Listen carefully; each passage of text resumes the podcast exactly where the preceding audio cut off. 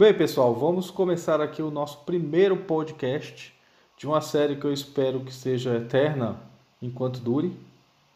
A nossa ideia nesses podcasts é falar sobre vários aspectos da gestão, trazendo temas atuais como gestão de risco, transparência, dados abertos, processos, Lei Geral de Proteção de Dados, que é um assunto super atual, e dando dicas de implantação, dicas de como fazer, trazendo conceitos. Então, essa é a nossa ideia. Somos fixos três pessoas: Carolina Vago, que é analista de processo da Embrapa, Rodolfo Andrade, que é analista do Tribunal Superior do Trabalho, e eu, Sandro Tomazelli, também analista do Tribunal Superior do Trabalho.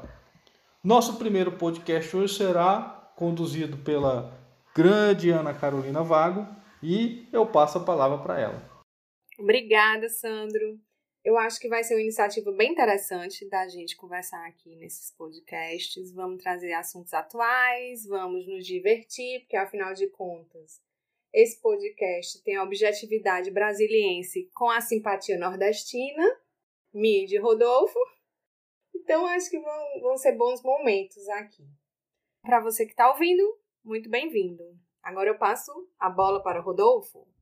Espero que possa agregar a visão de vocês, que possamos compartilhar muito a, a experiência. Como o Sandro falou, sou analista no TST, mas também sou professor universitário e acredito que esses podcasts podem tanto me levar a experiências que eu leve para a sala de aula, quanto trazer também um pouco dessa vivência aqui para essas nossas discussões. Vou trazer então hoje, pessoal, aí uma, uma reflexão sobre o mundo VUCA. O mundo VUCA é um mundo de volatilidade, incerteza, complexidade e ambiguidade. Queira ou não, todos nós estamos inseridos nesse mundo VUCA, nós e as nossas organizações. Esse mundo ele se caracteriza pela volatilidade das coisas, dos processos, das pessoas.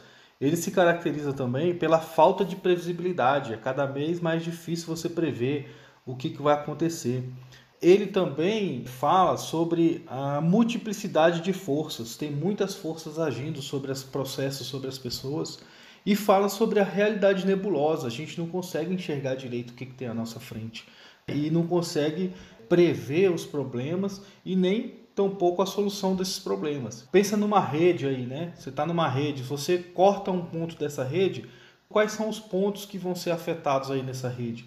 É imprevisível. Se você faz uma emenda nessa rede e o nó fica mais apertado naquele local que você cortou, isso vai repuxar onde nessa rede?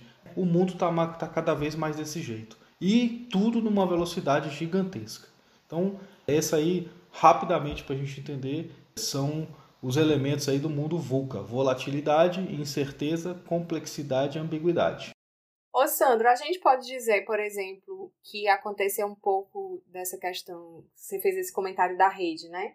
Com essa questão do corona. Porque quando começou isso tudo, ninguém tinha a menor ideia de onde é que ia impactar. Primeiro pensou-se rapidamente em tirar as pessoas das ruas. Claro que quando você tira as pessoas das ruas, você já pensa no impacto que vai ter na economia, mas ninguém nunca pensou que ia ser desse jeito. As empresas se reinventando em tempo recorde, empresas quebrando em tempo recorde, pessoas se juntando para ajudar os outros. Tudo isso eu acho que foram coisas que não foram previstas inicialmente. Boa parte dessas questões de fato não foram previstas. Isso aí, dentro da gestão de risco, tem a teoria do cisne negro, que é aquele, aquela questão enorme que ela é tão improvável de acontecer que as pessoas normalmente nem consideram. O último, talvez, aí comparável a essa foi a questão do 11 de setembro, das Torres Gêmeas. Era uma situação que ninguém imaginava que pudesse acontecer mas aconteceu. Um vírus que se espalhasse rapidamente pelo mundo e provocasse aí a paralisação do mundo, praticamente, é uma coisa que podia acontecer, que poderia acontecer e aconteceu. As orga... Isso era coisa de livro. Coisa de livro. E achavam que ia acontecer, não. É. As organizações que já estavam melhor preparadas, mesmo que não tivessem pensando especificamente nessa situação, elas conseguiram responder mais rápido, elas conseguiram reagir mais rápido. O tribunal, por exemplo, a gente já tinha uma estrutura de teletrabalho, então a primeira semana ela foi caótica, porque de uma hora para outra 4.500 pessoas estavam em teletrabalho. Né? Não posso dizer que nenhuma organização estivesse preparada para isso. Mas no decorrer da primeira semana, a gente trabalhou ali em conjunto, a TI fez várias reuniões remotas e a gente conseguiu estabilizar. Hoje está todo mundo em teletrabalho.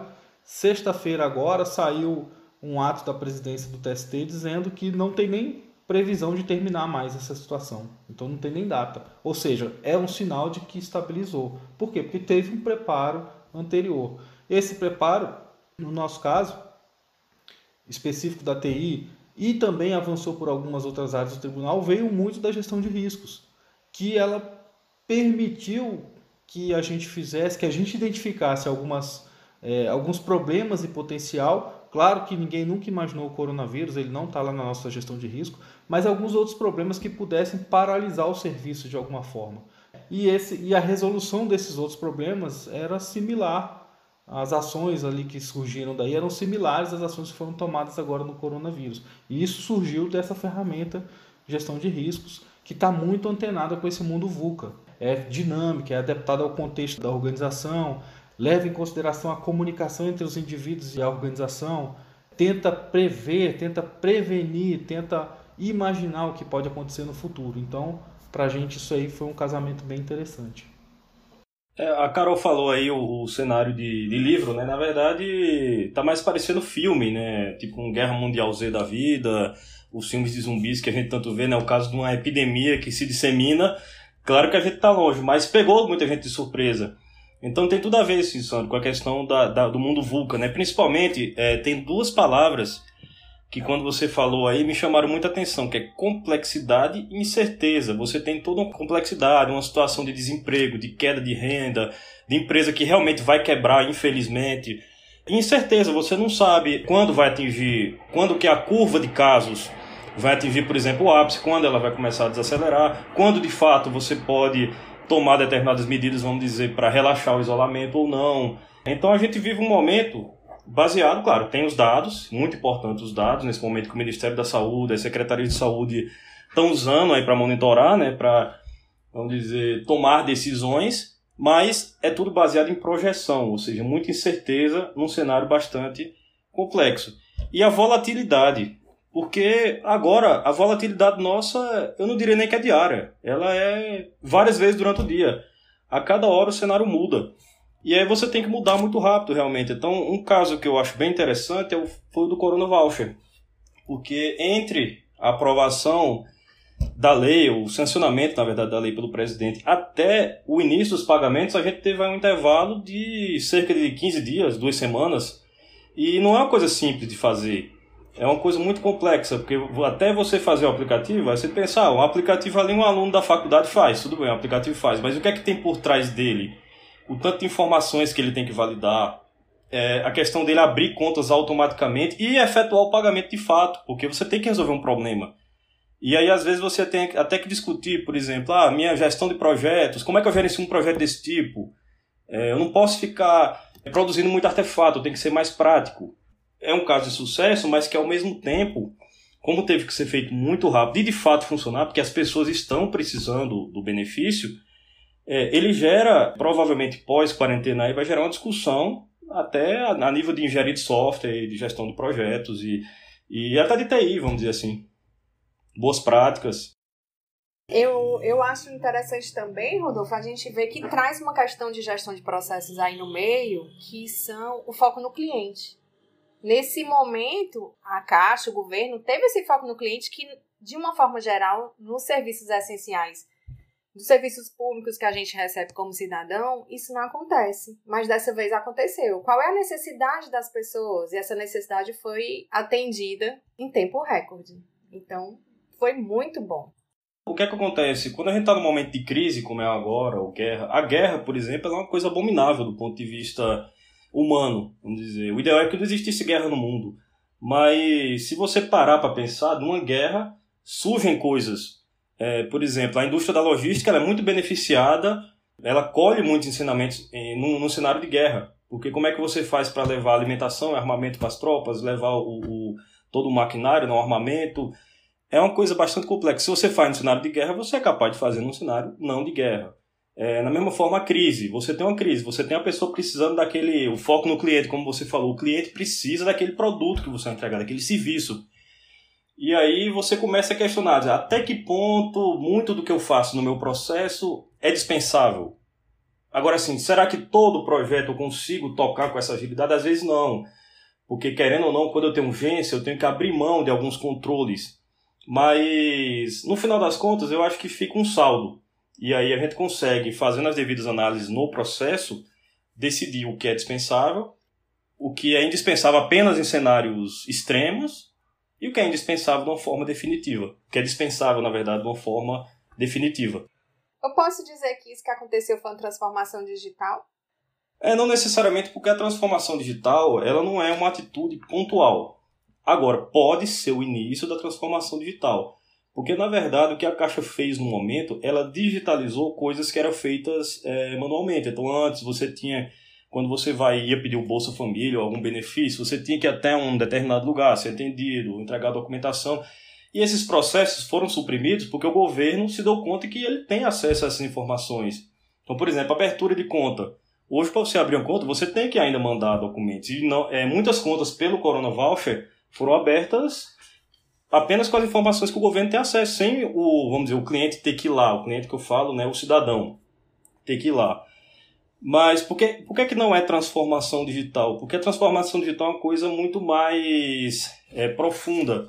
Ela está muito ligada à estratégia da empresa. A empresa tem que ter uma cultura de transformação digital. Nesse momento, a gente não consegue enxergar ainda essa cultura.